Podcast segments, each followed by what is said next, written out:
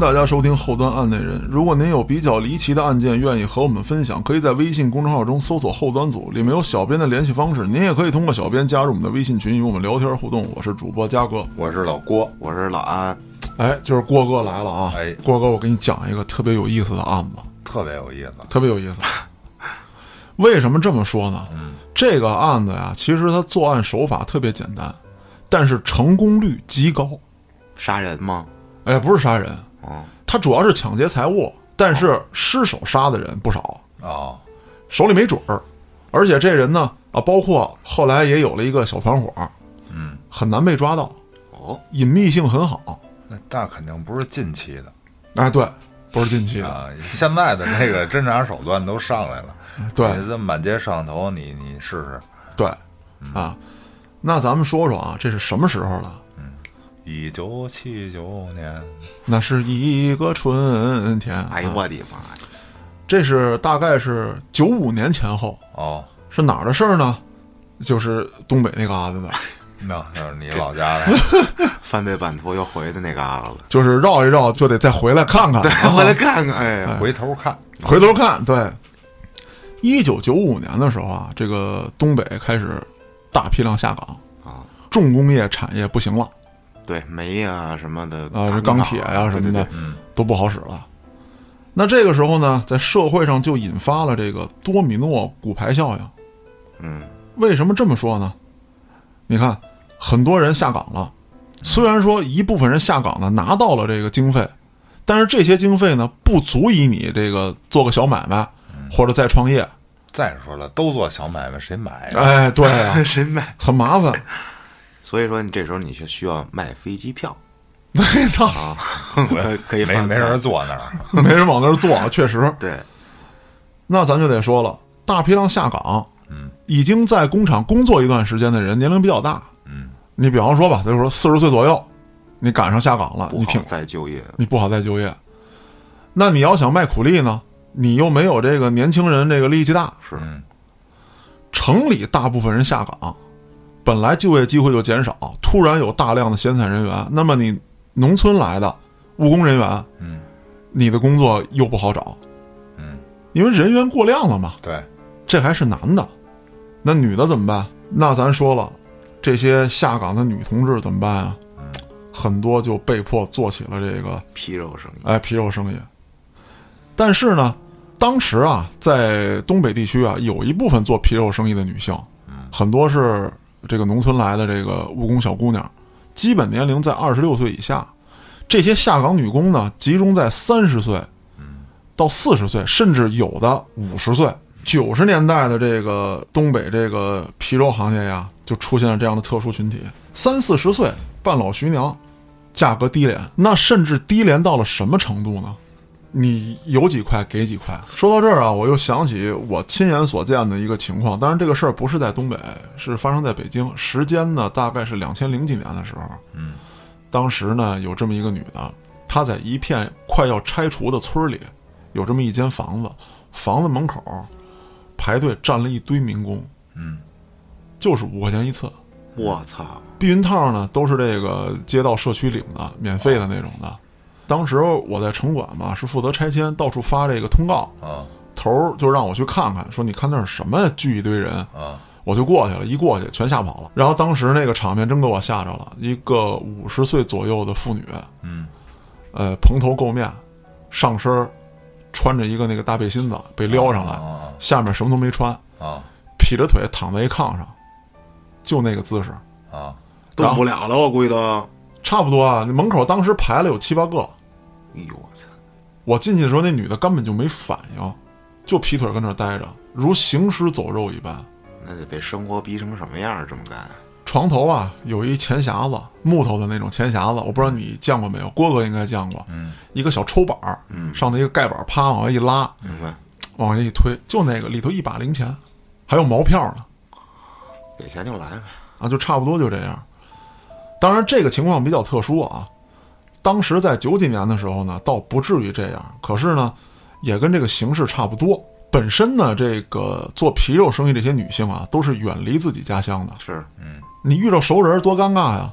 没错。远嫖近赌，对，嗯，但是当地这些女性没办法，因为家在这儿，你甚至说呢，家中有孩子、老人得照顾，嗯，没办法，你只能在家门口做。嗯，后来呢，在社会风气这方面啊，就是很多人就默默认可了。我就知道这么一个真实的事儿，呃，大概是九六年、九七年的时候，我去东北玩去，还我还很小啊，这是听那个我那个不着调的那个哥哥说的。我还以为听四大爷讲呢。没有没有，四大爷不给我讲这些个事儿。他说呀，当地呢有这么一个老爷们儿，他有病，基本上不能从事重体力劳动，靠摆摊儿，家里还有个孩子。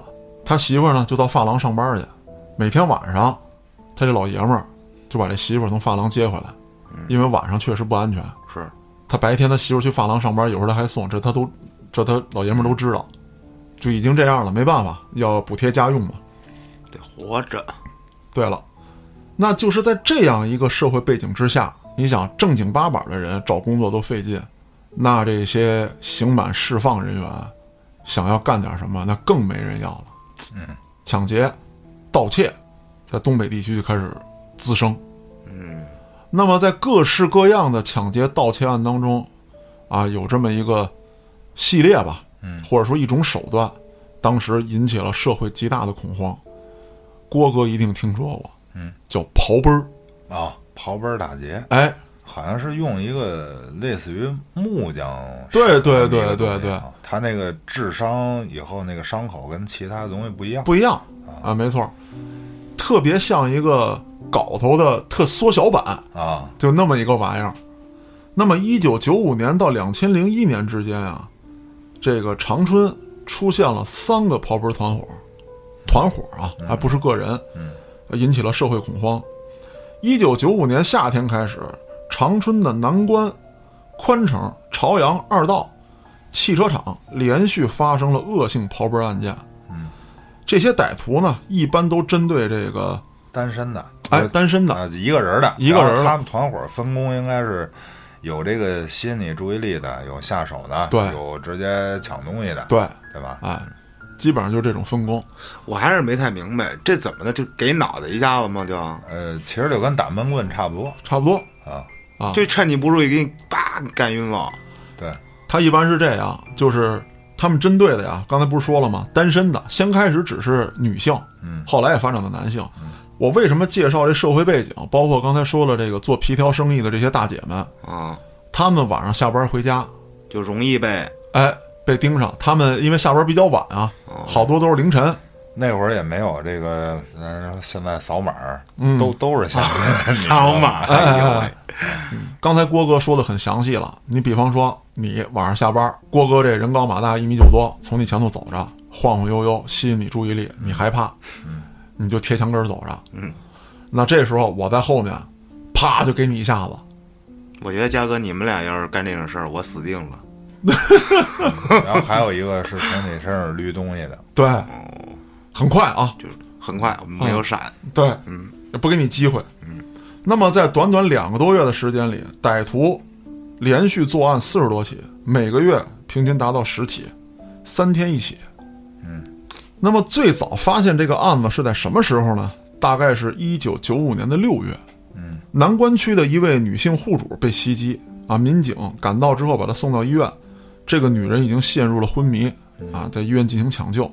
她的丈夫介绍啊，当天她正在上班，说下午四点，我接到电话，是邻居打来的，说我媳妇儿被人打了，我就赶紧跑到医院，我就琢磨啊，这哪小子他妈这么呢呀？不知道我的名号吗？你挺是那个啊？你干我媳妇儿，我操他妈的！嘉哥怎么一回到这儿你就游刃有余？长操，我今儿必须我干你！气势汹汹来到医院，嘉哥录节目是特解压吧？对，可以无限骂街。对，哎呦，来到医院之后，这个邻居大妈在呢。嗯，一说怎么回事啊？说我在家啊，听到你媳妇儿挠唠一嗓子，我就推开家门一看，哎呦我去，你媳妇咔嚓就躺地上，脑瓜子让人砸稀碎啊，没稀碎啊，就是在流血。嗯那我就赶紧这个呼救啊。嗯，那后来呢，妻子在医院，家里亲戚就跟这儿盯着。那这个时候在医院的民警就问他说：“你看看，这是你媳妇儿身上的随身物品，你看丢没丢什么东西？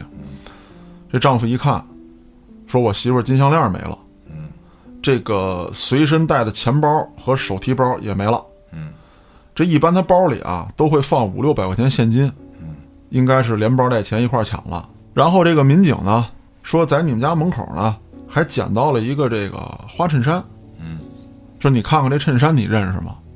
说这东西不认识啊，这没见过呀。警察就进一步调查，发现这花衬衫上呢没有指纹，而且特别脏，上面有好多这个油泥啊、污垢啊，而且这些东西呢来自不同的地方。嗯，为什么这么说呢？你好比说有一些有这个油渍是菜汤，嗯，那么有一些污泥呢，像是荷塘里的河泥，哦还有一些呢，像是类似于机油啊等等这些工业化工材料蹭上的。工作服、工作服能是花衬衫吗？花花衬、抹布，我这脑回路，后来警察就分析啊，说这东西啊，很有可能是从垃圾桶里捡来的。哦，沾了各种的，哎对。呀，明白了，啊。那警方就又陷入疑惑了，说这个犯罪分子为什么会捡一件垃圾桶里的衬衫，又把衬衫留在作案现场了？嗯，警方分析啊，说这个衬衫很有可能并不是用来穿的，它有可能是用来裹藏工具的。哎，嗯，那么进行打击之后，慌乱之下，他把这个东西丢弃了。嗯，嗯，有这可能。哎，那之后警方也是，就像郭哥刚才说的，看到了这个很奇特的伤口，嗯，警方一时无法确定是什么凶器所为。很幸运的啊，是这位受伤女性最后保住了性命，但是，呃，需要长期的休养，要好几个月的住院才能恢复。那么在这期间，这名歹徒又做了一个案子，同样手法，同样手法，而且伤口一致。也就是在当月啊，这个都是在六月份发生的。当月的一天晚上，据南关区小区居民报案，啊，说有人打劫，并且看到了他们行凶使用的这个凶器。嗯，警方立刻赶到现场，受害人呢被群众已经紧急送到这个医院抢救。根据群众反映，受害者啊家住这个三层，是一个姓魏的女大学生。当时拎着个包，正要开门的时候，突然被人用一个类似于小镐头一样的东西打中了后脑，嗯，也就是这个刨崩儿，当场倒地昏迷。歹徒将女孩身上的金项链、金耳环还有两百元现金拿走，嗯，并且迅速离开了现场。女孩被打的时候呢，尖叫了一声，邻居们听到叫声啊，感觉情况不对，立刻开门查看。你吼他妈猫篓子呢？他妈吓着我了！一看，哎呦我操，咋你妈躺地上了呢？血不呲喵的。这才看见，哎呦，女孩受害了。这个女孩呢，伤势比较严重，嗯，送到医院抢救无效，停止了呼吸。从这起案子以后，短短几个月的时间，又连续发生了四十起类似案件，哇日，歹徒越来越凶残。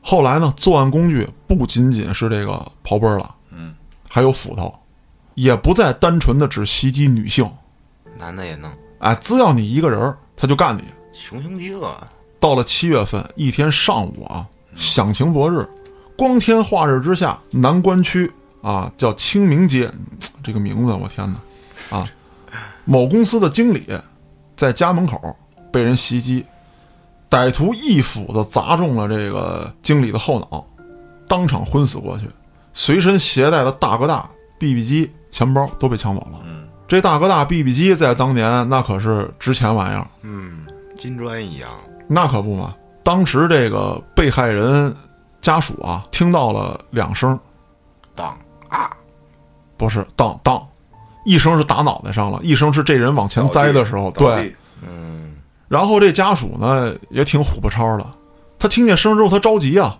使劲一推门，咣，又他妈撞了这被害者一下，被害者倒地，脑袋朝着门的嘛，就给脑袋磕了，又给脑袋磕一下。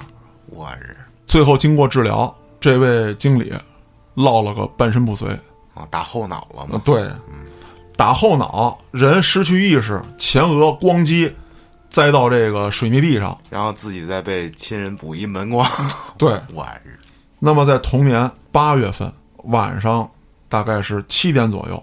七点左右，那大街上还有人呢，而且尤其是八月份夏天，嗯，乘凉遛弯儿的那多的是。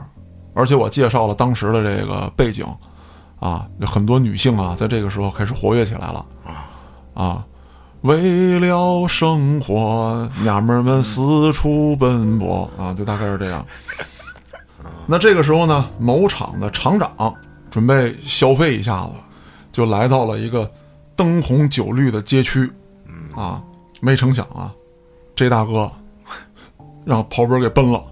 嗯 happy 了，这位经理随身携带着大哥大、金项链、金手链，而且身上带着三千多元现金，嗯，不少，被洗劫而空。据当时的目击证人介绍，作案的不是一个人，就像我刚才说的，比方说，我跟郭哥看见你了，你手拿大哥大，腰挎 BB 机，你小子他妈挺牛逼呀、郭哥直不愣杵的冲你过来了，你瞅啥？你拿大哥大比比划划的，我瞅你咋的呀？我现在摇人埋了你，你信吗？咔嚓，后脑瓜子就一下，我日这东西洗劫一空，俩人扬长而去，啊，我觉得这种杀人越货特别没有水平，还不如盗窃呢。我觉得，嗯，砸明火这种不见得。对啊、一会儿我给你讲一个，他抢归抢，他是有智商的。那绝对的。在东北当时的社会背景之下啊，其实治安不算稳定，但基本上啊，偷归偷，抢归抢，嗯，尽量不伤人命，因为一旦有了人命，那就是大案。对，而这伙人他不管，不管不顾，手头没准儿，对，下家伙也很准，手头这劲儿是没准，但是下家伙很准，就一下，而且肯定是后脑康熙就干进去。主要是这得看受害者体质，是吧？呃，他的位置，对啊，啊，然后当时这个高度，嗯对吧？你比如说作案人，他的高度是一样，他他是一致的，对吧？始终是我作案嘛，对吧？嗯然后我挥这个行程基本也都是一样的。对但是你个儿高个儿矮，那打的你这个力度就脑袋不一样上的位置就不一样。对对，所以说呢，有人被抢救过来，有人致死，有人致残。嗯，那随后呢，这个作案手段越来越凶残。本身原来就是干倒你，抢完东西我就走。到了八月十六号的一天晚上，有这么一所小区，被害人啊是一个高大的男性，嗯，也是在开门准备进屋的时候，背后被人袭击了。就像刚才郭哥说的，因为身材高大，还没打着，打着了，但是并没有直接命中后脑，嗯，而且这人有所反应，有可能砸他妈脖梗。哎哎，你比如他一回头一偏，哎，哎，但是本身的这下也砍中了，嗯，砍中之后呢，其实这个人你无论身上什么位置，你挨了一刨奔或者一斧子，啊，你也懵。对啊，你也懵了，你也失去反抗能力了。嗯，但是这大汉呢，平时，哎老滑桨板儿，啊，对不是老打拳击，哎，他这比较生猛。嗯，我操你妈！你不讲武德呀！你 偷袭，你他妈偷袭我！你使这家伙，你咔咔，你干我，你逼崽子！嗯，当操的！回身就一顶已经，不是，已经没有机会回身了啊！他就躺在地上连骂带呼救连骂带呼救可以，啊！你等我摇人儿的，我操他妈的！嗯，邻居们、街坊四大爷出来给我干他！救命啊！那就他一嚷嚷，是不是就跑了？那帮人没跑。啊，为什么说更加凶残？嗯，直接照脑瓜子，哐哐哐就几下，我操，把人就干死在楼道里了。而这哥们儿呢，身上并没有什么财物，没挎着包，一串钥匙，兜里有十几块钱的这个零钱。嗯，他手上戴着一个金戒指，哦啊，他是要撸这个哈，歹徒直接把手指头剁下来拿走了，啊，撸着费劲，费劲。我操，两天之后，福寿小区一个女中学生又被歹徒打死在家门口。更惨的是，一个怀孕七个月的孕妇在经过一个偏僻小巷的时候，被人击中后脑，一尸两命。一尸两命。真他妈孙子，七个月看不出来是个孕妇吗？这他妈操蛋，他肯定看得出来。他不管你是什么，对他看的就是钱。漠视生命，对，行走的钱包，而且这位女性啊，其实意志力特别顽强。嗯她被击中之后，她心想啊，就是后来人推测啊，啊，她肯定是想到自己身怀有孕，她为了保住孩子，忍着剧痛，受着伤向前爬行了两百多米。这是经过警方勘测现场之后，发现他在受伤过程当中向前爬了两百多米。嗯，最终好不容易来到小巷的巷子口，想向外呼救，但是已经没了力气。最后被经过的路人发现了，你已经晚了。你要及时呼救呢，也许有人听见，但是你没呼救，那就看命了。什么时候有人过来，什么时候看见再说吧。错过了抢救时机。从六月初到九月底，刨根事件已经造成了多人死亡，二十多人身负重伤。嗯，抢夺的现金和财物总价值二十余万元，现在不少呢，那个年代。真不少。嗯，先开始我说了啊，他们只是洗劫一些下班回家的这个女性啊，这个做皮肉生意的女性。这些女性呢，一般身上呢还会有点钱，嗯，因为刚做完生意。随后呢，他们就无差别打击。再往后呢，他们就开始选择。为什么就否定你说的那个？他们无脑不是，他们有选择。你看后抢这几个经理、厂长大哥大，啊，都有大哥大。包括他一看这厂长来这条灯红酒绿的街，那是来消费来的。嗯，那会儿一定揣着现金来，孙子一定有钱。就是反正他们的套路就俩字儿：偷袭哎，啊，不讲武德。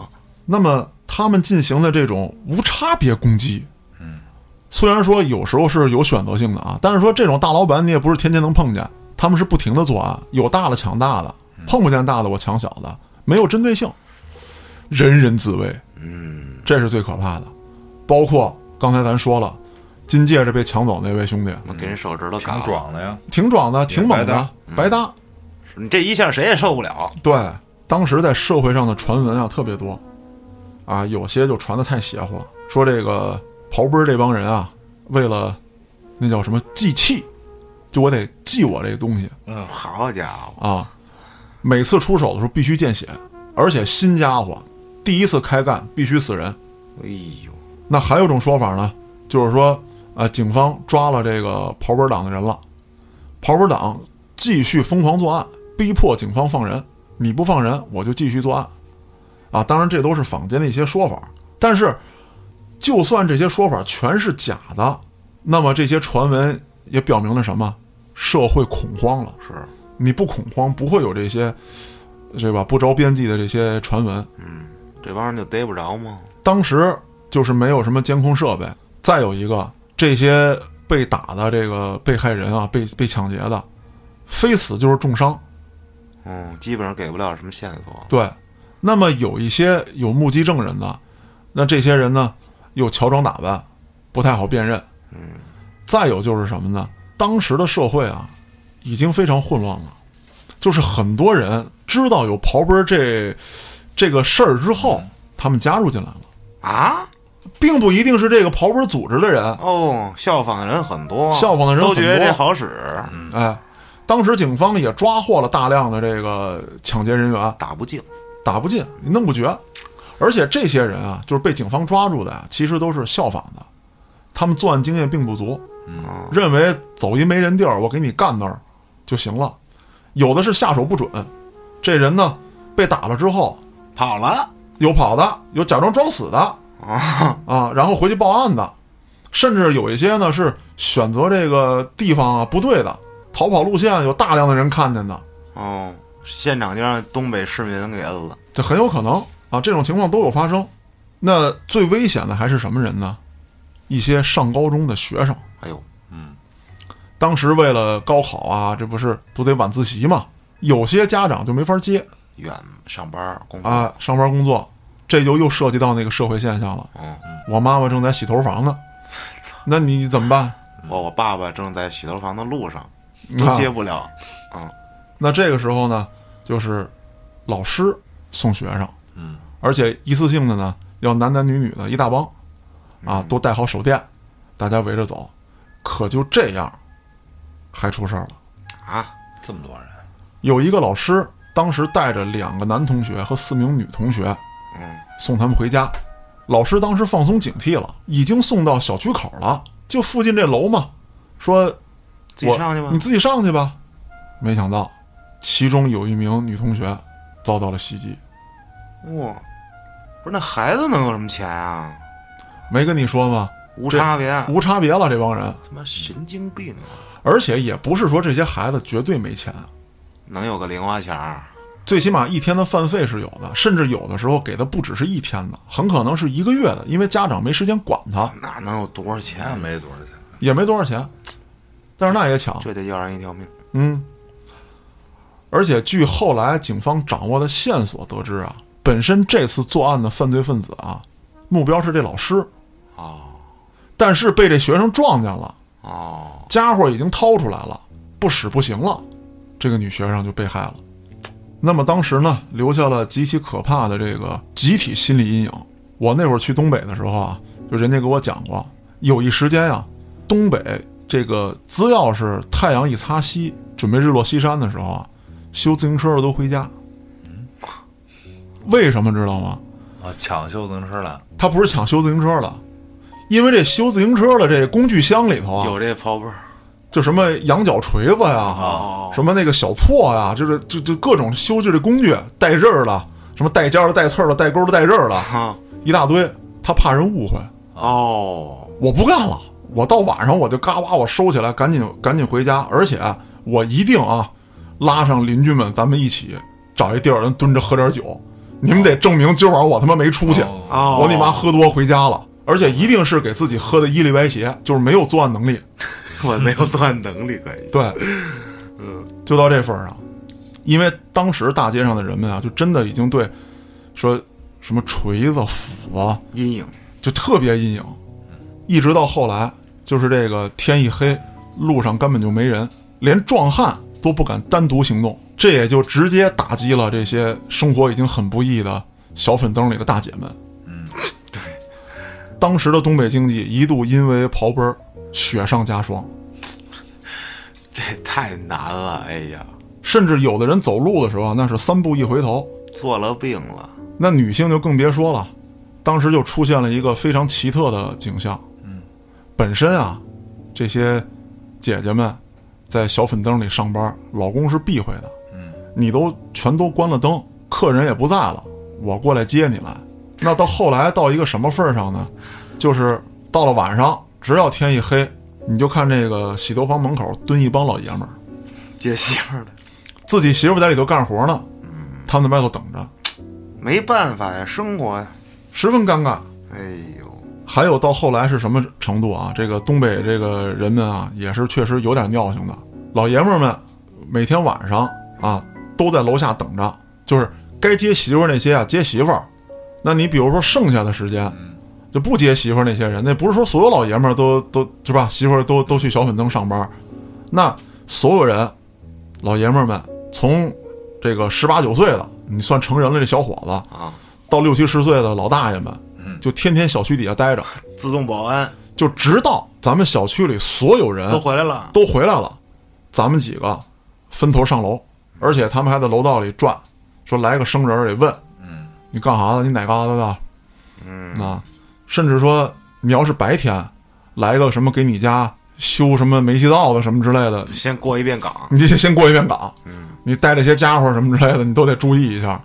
那么当地警方为了治这个刨本党啊，就专门成立了这个专案组，专门打击刨本党。晚上的时候，那警察就都停休，都给我出来上街巡去。呃，我听到这个消息啊，这个不是说正式报道，这也是我去东北时听到的消息。说当时有一段时间啊，出现了一个特有意思的事情，就是警察不直接出面，但像什么这个，呃，负责当地治保的、治安的呀等等这些人啊，包括一些政府工作人员，一到晚上，嗯，八九点钟，敲这帮小粉灯，关门啊！你不关门，把警察叫来，都回家，别出来。你说晚上，你说在东北，那要是赶上天热的时候，这晚上喝酒这习俗，这是那是持续好几十年的，那当时都不让喝。你喝个他妈一里歪斜的，梆给你一奔子，我操！是啊，回家喝去吧你他妈回家喝去，那都不许喝。晚上就跟宵禁差不多。这些刨根作案的人啊，打完就跑，不留证据。专案组成立了两个多月，一无所获。这事儿也弄得这个上方特别恼火，这种没有摄像头，你只能就是不停的巡逻、巡逻、对巡逻。不停的巡街啊，甚至有人还提出方案，咱们把这个街道啊多加这个灯，让每个地方都亮亮堂堂的，嗯，让你无所遁形。主要这些人他白天他都敢做啊，对啊，你没有意义。我觉得要打击这种啊，就是如果是我的话，在那年代如果没有摄像头，嗯，呃，如果你你既然已经出动了那么多警力哈，我觉得不妨呢，你就找出一些这个身手矫健的，就是绝对能够制服他的，然后钓鱼执法，对，然后比如说我戴一大金链子，我我拿一大哥大，我露腹，我就在大街上走，啊，但是我是有防备的，啊，然后你这边一作案，我直接给你拿下。那也打不进，我觉得哎，郭哥说这个还真就对了，是吧？为什么呢？就是那些效仿作案的呀，咱已经说了，那警方都给逮着了，嗯就是这帮专业的一直没逮着。嗯，警方不但出动了自己人，还有些什么人加入了呢？侠客黑社会，哎，对了真是黑社会的，啊，一帮这个大哥，社会闲散人员，那一帮大哥比较有实力的，他为什么这些人来了呢？像这一个是这方面的原因，因因为他们家人受到过刨根儿的，对吧？他们痛恨刨根儿，他们特别痛恨刨根儿，是吧？说因为在当时啊，这个所谓的这个大哥们啊，讲的是个江湖，你们他偷袭，我操，不讲武德。打冷枪。对，嗯，而且他们特别怕什么呀？一直有个词儿啊，叫玉不与瓷碰。嗯，你说你他妈的刨根儿的，你啥也不是的一个玩意儿。嗯，我这大哥们我已经有了自己的资产了，说哪天不注意，你咔嚓你给我刨了，是，那我主动出击呗。我对我他妈不值当的，那我不如趁这机会我主动出击，我可能在警方那儿还落个好名声。而且他还跟警察合作呢。哎，对对，那这些人呢就开始了。当时有一个特别有意思的现象，就是警方有便衣，嗯，到处这个引诱这个刨根党出来。大哥们呢，把小弟埋伏在四周，自己挂个大金链子，加一包，拎个大哥大，出来瞎逛悠了。嗯，所以那个是一个特别有意思的一个时期。那其中确实有这么一个人。啊，当时呢，他看中了一个大哥，这大金链子，好，小拇哥这么粗，嗯，从这个脖梗子恨不得垂到肚脐眼儿，哇，这家伙有意思。当时这大哥也发现了，常在江湖走，他有提防，这些人就不好下手。嗯，还是老的作案方式。其中一个人迎面冲大哥走过来了，嗯，这大哥就觉得不对劲，为什么呢？以他那个相貌、那个做派来说，谁敢朝着他走过？对一般人你都得绕着，是吧？而且他妈大街这么宽，你冲着我走过来，你干嘛？，对啊。然后这大哥呢，本来是想啊，说再放近一点儿，嗯，哎，有抓住他的机会，但是大哥心里也虚了，离得还比较远的时候，高喊一声：“妈操他妈，干他！”哇，弟兄们上！小弟们出来了，小弟们出来了，嗯，那这俩人呢也被逮着了，嗯，年龄呢都是在这个三十岁上下，身体强壮，长春口音。交到警方手里之后啊，警方确认了他们身上确实带这个行凶工具，嗯，而且跟之前的那些导致的伤口能吻合。哎，经过审问，他们交代了很多案件的细节和内容，嗯，并且警方也知道了，他们不是团伙中的唯一成员，嗯，而且在长春市啊，也不止这一个团伙。咱们刨去那些效仿的那些散户啊，这些专业作案的也不止这一个团伙，而且他们有明显的地域划分，他们也不瞎串悠，就跟小偷画片儿一样。一样。为什么呢？因为很简单，好比说你老安啊，是在这个鲁谷这一带刨根儿的，我在古城那一带刨根儿，我不能刨你那边去。就是我他妈突然哪天来鲁谷，你给我刨了呢，哦，对吧？也是也是，那后来经过警方的这个调查还有摸排，得知了，这些人啊，大部分都是木匠、石匠、泥瓦匠，哦，嗯他们有这种工具，对，而且下手稳。嗯，而且这些人还有什么呀？就是刚才我介绍那大社会背景，都是下岗的，下岗工人，没有活干，因为他们以前在厂子里可能就干这些的。对，甚至有一些人呢自己制作工具。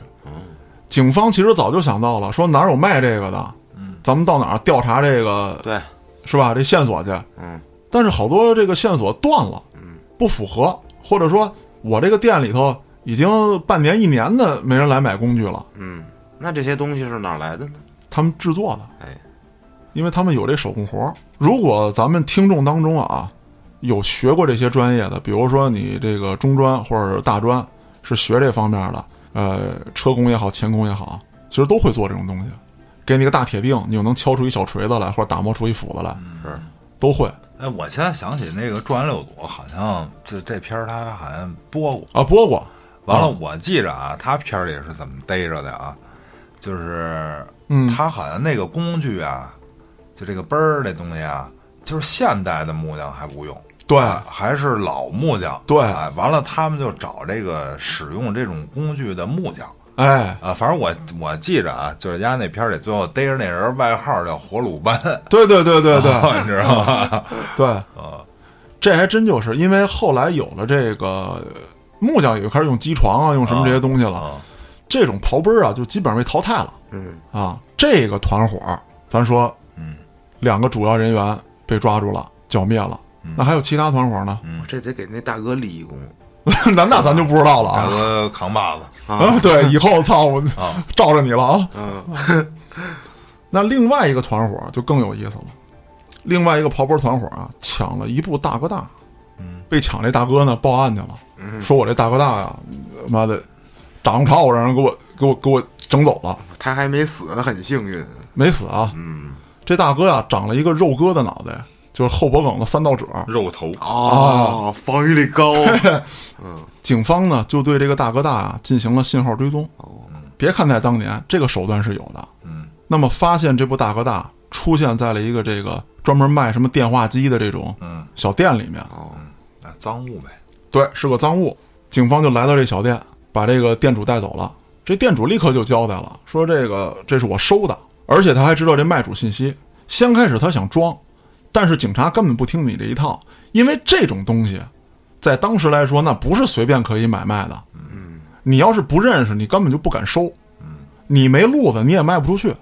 嗯，它基本流通啊，也就是在这个一小范围之内。嗯，收缴上来的赃物呢，也很容易就找到这个当时销赃的人。那经过这个商店老板的提供的信息，这个销赃的人叫陈立武，是长春市下面的一个叫榆树地区的人。啊，警方查阅档案，发现陈立武这个人啊，因为盗窃坐过半年牢。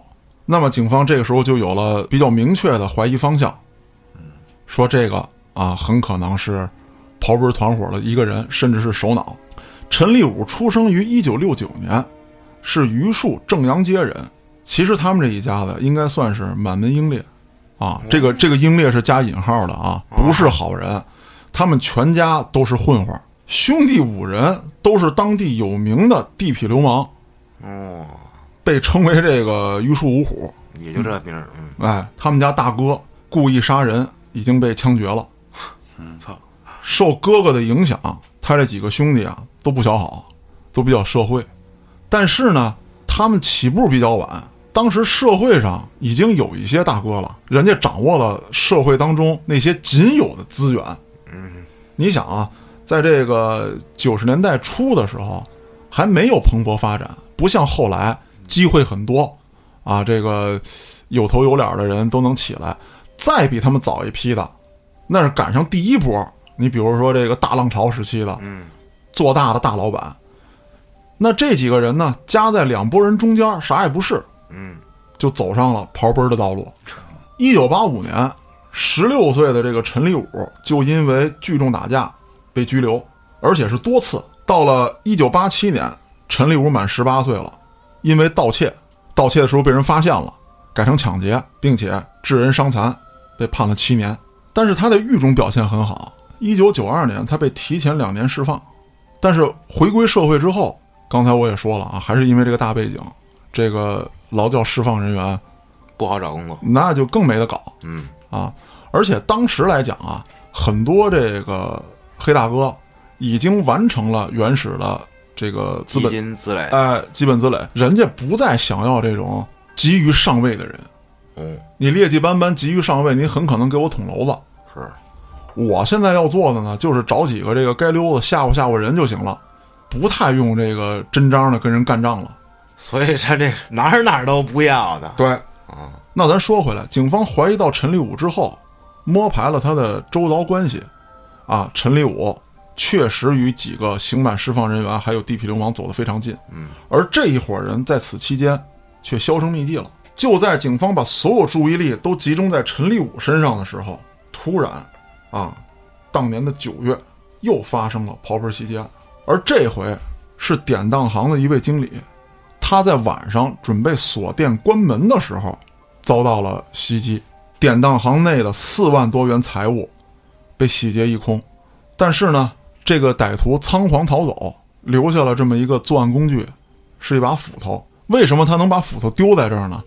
因为在砸店的时候啊，他手部受伤，而且呢，当时我说了啊，警察巡逻十分密集，他只有短暂的时间可以作案。仓皇之中，他把这个作案工具就丢在这个店内了。嗯，很幸运的是，这位经理啊没死，命大。命大。清理了一下被丢的财物之后，警察就开始找这个赃物。那么很快发现，一个叫赵明哲的人，把这个其中的一件赃物，也就是一个金项链，到另外一家典当行进行了抵押。那么很快，警方就找到了这个赵明哲。没想到他只是一个十九岁的小伙子。哦，这名字有点像韩国人，啊像什么金敏哲。但是找到这个赵明哲之后，警方觉得不对劲了。当时这个抵押的时候用的这个抵押身份证确实是赵明哲的，但是警方找到赵明哲的时候一调查，他确实没有作案时间。别用的他的身份证。对了，那警方就想了，你这个身份证怎么跑到那儿去了，还能给人做抵押使啊？他说被我的邻居啊，一个姓王的借走了，一直没归还。哦，警方就找到了这个姓王的。后来这姓王的说呀，我把这小子的身份证啊给卖了。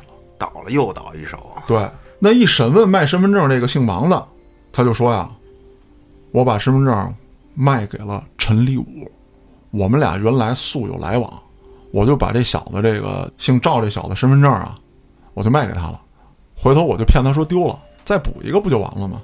啊，嗯，看来这身份证真的不能外借。随哎，虽然这些信息都确定了，但是抓捕陈立武的难度还是非常大。这个陈立武引起警方的注意之后，一直就没回家，无论是他父母家，还是说他自己家，而且这陈立武还有个媳妇儿，这媳妇儿一直没见着过陈立武。嗯又过了一段时间，陈立武的媳妇儿居然也失踪了。啊，警方领导大怒啊！怎么干的？你们严厉布控之下，怎么还能让他丢了呢？是啊，当时警方就觉得挺委屈，说没想到说陈立武的媳妇儿能跟他合谋啊，或者说这这个知道怎么样的，很可能是背着他媳妇儿干的。而且当时我们审问他媳妇儿的时候，没有发现任何破绽。嗯那么警方开始排查这两口子的人际关系。陈立武的基本上不太好说，就是那几个犯罪分子，而且现在都找不到。他媳妇的人际关系就是个突破口。嗯，他亲戚呗。哎，果然啊，在他一个铁姐们家里头找到了陈立武的妻子。他这媳妇儿是什么意思呀？他这媳妇儿啊，其实早就发现啊，陈立武在外面有人儿，哦，他一直不怎么回家，只不过定期给他点钱。嗯，而警方也通过啊这个陈立武的媳妇儿跟他这姐们儿的交代，锁定了跟陈立武关系比较好的这位女性，也就是他的情妇。那同时呢，在找陈立武情妇的呀，还有一个人，嗯，这人是谁呢？就是他情妇的丈夫。都不是啥好人，嗯，不消停。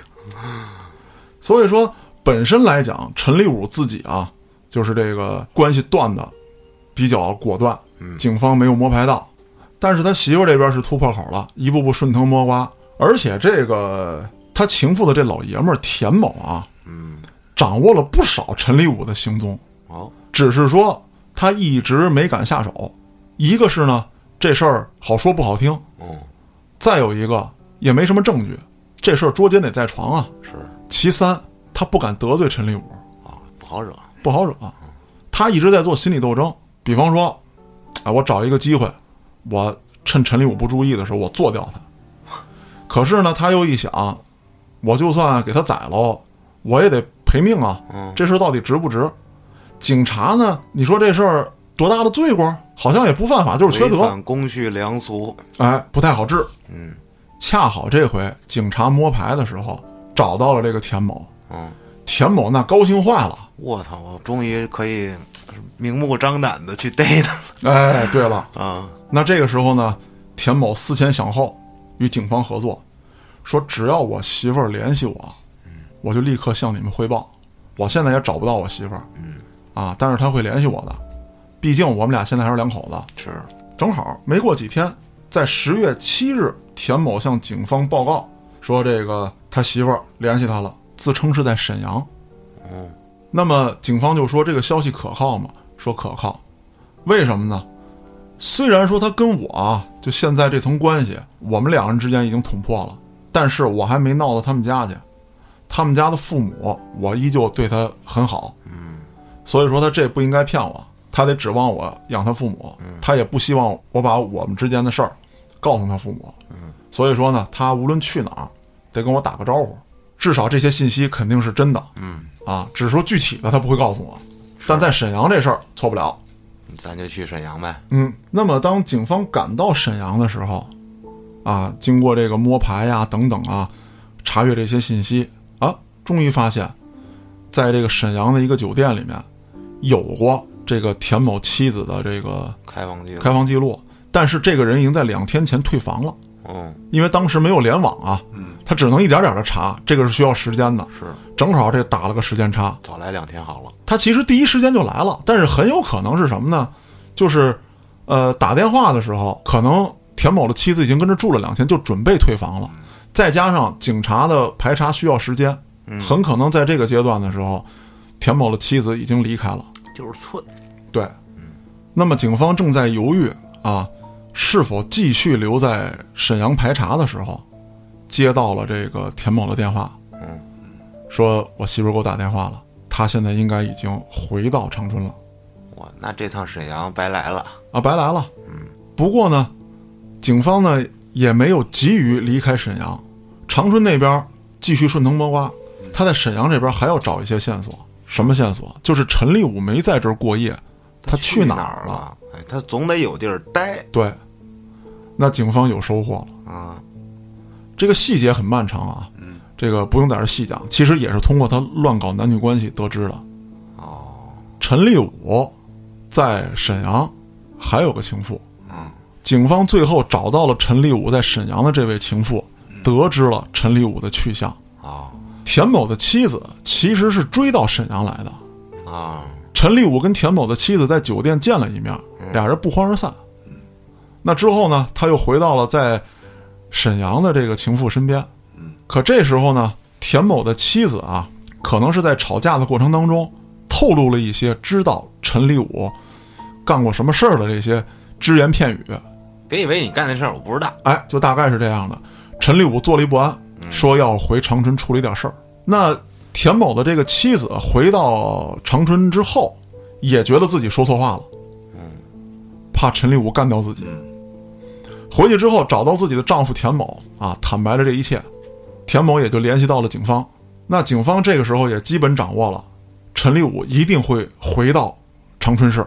那这个时候，田某以及田某的妻子还有警方，就织了一张大网，准备抓捕陈立武。嗯，他们设了个局，让田某的妻子约陈立武出来，嗯，约到相对人比较多的地方。陈立武立刻就说见面可以，啊，但是咱们得约个别的地方。这正中下怀啊！你要直接说约一个偏僻的地儿，那他他会多想啊，他会多想，我操，你这是怎么着？就给我找好要死的地儿了是吗？啊？啊，要有这种曲折反复的过程，这个犯罪分子才能相信。嗯，那么随后的也就不用说了，事情进展的很顺利，对，一下就把陈立武抓住了。那么陈立武的这几位兄弟呢？啊，其实个个也好不了哪儿去。嗯，陈立武也不是什么特别仗义的人，撂了。一下进去就撂了。很快，警方一个一个的把这个刨根党这帮人就全都给抓住了。嗯，那么这个团伙啊，光陈立武本人，在没有拉帮结派之前，就单独作案了十八起，打死打伤多人。随后，他又找到了这个聂、杨、王等几个同伙，开始了在长春长期的刨根作案。那么后来，陈立武和他的犯罪团伙均被判处死刑，执行了枪决。这从此再也没跑奔了。呃，这个不好说了。我在九九年还是两千年的时候，嗯，再去东北玩的时候呢，呃，也听到过有关刨根儿的一些案件传闻，坊间这么一传闻啊啊，说这刨根党又回来了是，啊，如何如何的，这些坊间传闻啊，可信度还是比较低的。嗯，那么今天我这个案子，嗯，就先说到这儿。郭哥在这期节目当中可是埋了一扣子，是他要给你讲讲。对我不是说人智商低吗？嗯，那个啊，其实当年作案的人想让我跟他一块儿参与 我操！啊，但是我没干。没干就对了，我操！但是说实话啊，他干了有个十多起吧，大概、嗯，真干了他！干了，没伤一个人，然后抢的钱还特别多，然后还没人找他，不是那被逮了吗？最后是因为别的事儿被逮的。哦，我操！我说那郭哥，你这知情不报，犯法。怎么说呢？就是说，当时他就跟我说说这个事儿，你愿不愿意来？我想了一个挣钱的道儿啊，啊，我说那你跟我说说吧，大概。然后他就啪说了，然后呢，我当年啊，就是还没有这么多的这个这个，就是对案件了解哈。啊我听了听，我说还行，你这个可以，你这个基本上几大方面都想到了。嗯，我觉得短期之内应该是不会犯案。不会能能逮着你。啊，我我跟你说一下他这是怎么回事啊？因为你一开始说了，就是做皮肉生意，对吧？他是专门抢做皮肉生意的。哦，一上来你先不敢报案，啊，他是怎么回事啊？他是我一朋友，呃，也是就是一块儿吃喝玩儿的这种朋友。啊嗯，后来呢，我曾经带他去过楼凤，啊去了两回以后，丫来了灵感了，啊，丫告诉我想抢这楼凤。我操操！然后我说你怎么抢啊？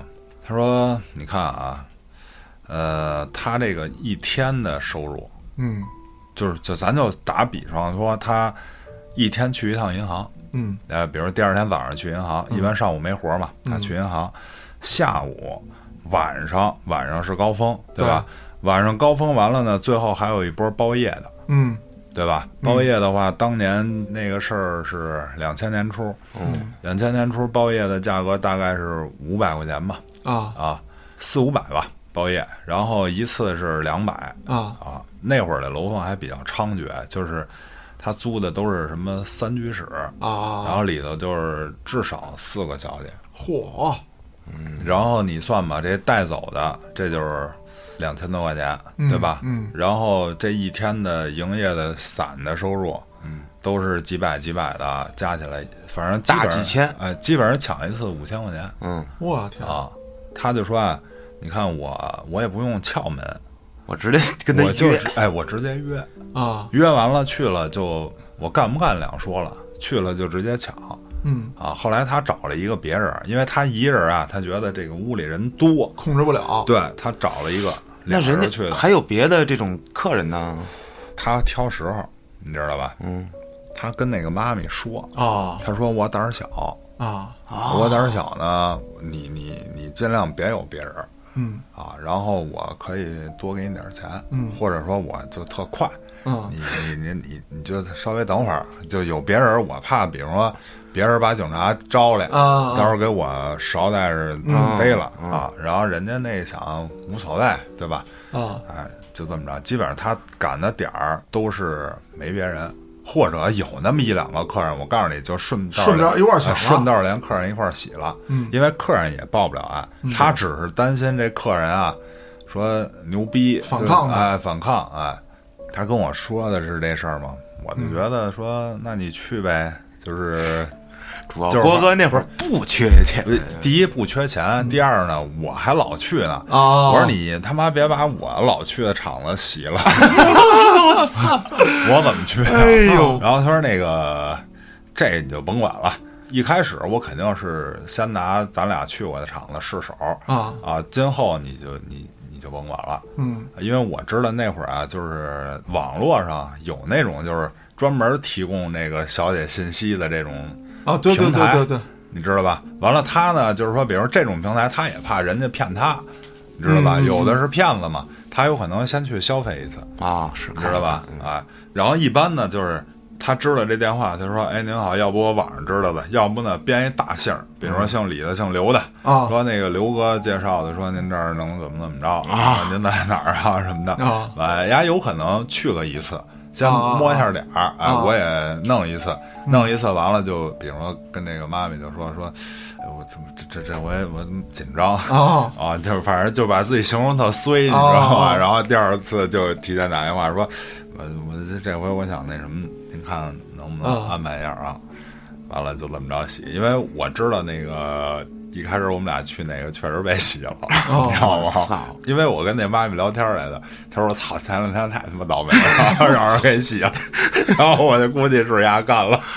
就是那会儿他跟我聊这事儿的时候，他说了，他说：“我觉得他们不敢报案。”他说：“你看啊，警察肯定问，嗯抢你多少钱，然后有可能会来这现场，啊对吧？来这现场呢，你丫这地儿就算被警察挂了号了，然后你今后再在这儿干这个生意呢，你就得防着啊，警察来，了，因为警察不是傻子啊！你一人住那么一三居室是吗？这些屋没人住是吗？啊，或者说你几个女孩住这儿啊，对也没有正式工作啊，对对对，基本上他就能知道。完了呢，他还干过啥事儿呢？就是一家抢两遍，你知道吗？我操，我是 我操！因为他 他跟我说了，就是说他每天每的，他肯定是这个规律。他只要是干，他板儿上就是这一天的营业额，晚上我去肯定都在他手里。嗯就再怎么说，那包夜的钱呀、什么的都在手里。而且呢，你像那会儿也没有什么微信转账什么的，都是交现金。嗯然后交完现金，他又没工夫去银行，啊都在手里攥着，干了这么一票。后来是因为别的事儿犯进去了，当然他后来把这事儿撂了，判了七年还是几年，反正挺多的。他当时反正我知道是十多起，哦因为后来那个我去别的地儿。也听说过，包括有那个小姐跟我说，说操他妈前两天那个我们这儿他妈来洗我们的来了，说有一个客人他妈的来了，我们以为是要干嘛的，最后把我们给洗了。我操！这就是黑吃黑嘛。不是，但是你说他智商低吗？那哥们儿智商不低啊，他就是说跟我去了两回，他就觉得，哎，我洗他们嗯没跑。第一容易，嗯对吧？这些人他也不想说我跟你真起冲突，对吧？对其实我觉得小姐吧，我不知道小姐怎么想，我觉得小姐应该不会招这事儿。然后主要是妈咪，嗯嗯而且当时还一个没摄像头，摄像头不普及，没有摄像头，然后基本上你不会报案。对你想吧，我抢你几千，你这就是一天的营业额，对吧？你他妈不会说我一下抢人家几万，然后你怎么怎么着了？对你这不就是今儿今儿白干吗？嗯对吧？下回你长记性就完了啊！因为他俩人俩人持刀，嗯主要是他妈一地儿被洗两遍，这哥们儿也有点他妈不是不讲道义。那那这地儿还接着干啊！然后他目前没找着新目标，操哎，所以你说，就这种抢劫的案件，它也不是说低智商，他就是说只要在犯罪之前，我已经说认真哎思考过了。对你包括就是你说的那案件，他比如说我就某条街上。嗯对吧？大家比如说都是夜生活的，嗯啊，对吧？都有钱，嗯那我就在这儿洗，对吧？嗯包括那个抢吴先生、解救吴先生那个，啊他不也挑地儿吗？对对吧？他当时想抢张铁林，对嗯把张铁林劫过，把这吴若甫给逮了。对，因为他知道，就是说这些人都喜欢去酒吧街，嗯对吧？反正我抢那儿也没怂的，对啊还是还是有点智商的。那总结一定规律，哎，但是我觉得现在基本上不可能了，哪儿哪儿都是摄像头。对现在什么智商都不好使作案成本太高了，现在基本上没戏了。就这前些日子我也看一报道，嗯，一个十九岁女孩儿抢金店，十九岁女孩抢金店，我都傻了。我看着视频啊，他两个监控，一个屋里一屋外。那女孩一进去拿把刀，店里的都是女员工，啊三四个吧，看着拿刀就躲开呗。啊女孩特牛逼，拿一大锤子，梆梆凿这个玻璃柜台，嗯然后掏出一把金项链什么的揣走了。我操，就那个手段极其之笨拙啊，就直接就一个人凿完了，出门骑电动车。然后这时候这女店员们就都追出来了，因为她看她是一女孩嘛，所以大家没有那么紧张，也没枪，拿把小刀。嗯，然后那女孩刚上电动车，这帮大姐就给踹下来了，就推倒，然后就摁住了，就给逮了。笨贼呗。就最后问他为什么这么干啊？啊没钱了，啊，所以我想抢劫，抢什么呢？抢我们家边上一金店吧！我操，就这种他妈，哎呦你，说这个我也看见过，这个视频里头啊有一个，呃，看着挺苦逼的这么一老爷们儿，嗯，他抢银行，银行那个玻璃啊，它不都是那我好像看过那个啊对就特傻逼那个 他是出错门了吗？不是？啊，他一直在砸那个玻璃，啊，对，根本就砸不开，砸不开。后来他终于说砸出个窟窿来吧，他往里钻，啊，卡在玻璃里的时候，警察来了，俩警察背着手看着他，撅一定眼子，卡那儿了对，撅一定眼子，然后警察还得帮他出来。哎呦我 因为银行那玻璃是好几层粘一起，对啊，哦，他想出没出去是吗？他想从外头啊砸碎玻璃，爬到那个柜台里头，哦然后人家柜台里头就特坦然的报了警了。哦，明白了，明白了。哦，我操，对，里面那人特坦然，特坦然对，因为知道丫进不来，对然后门门肯定你也进不来，你知对道吧？这东西枪能打爆吗？这玻璃？也打不爆，那反正你一枪肯定是揍不爆，他是有这个能力的啊，就是你在你揍爆之前，人家有足够的机会逃跑啊啊！对对对啊啊！这还有一个外国的拿着枪抢着小卖部，然后他妈刚掏枪，枪掉了，然后大妈把枪捡起来，大哥撒腿就跑。啊，对对，对对对。嗯，那说回来啊，其实可怕的是什么呀？我倒是觉得，第一啊，咱还是得注意，无论说现在这监控摄像头布置的多全面，嗯，人身安危、自己的性命，还是交到自己手里，对，这是其一。其二啊，还有一个特可怕的是什么呀？咱有时候不是说真正有智商的或者有思考能力的人可怕，他会核算这犯罪成本。对，就怕就我说那种哎女孩儿，那十九岁女孩儿，你操，怎么想的咱们刚才说那几个都是，就是他没过脑子。嗯，那幸好就是你讲的这个跟我讲的这个就是没伤人。没伤人，没出什么恶性的事件。嗯那你说要伤了人呢，对吧？对，那就得不偿失的一件事情。嗯，啊，那别的也不多说了，时间的关系，咱们这个案子就聊到这儿。我是主播嘉哥，咱们下个案子再见。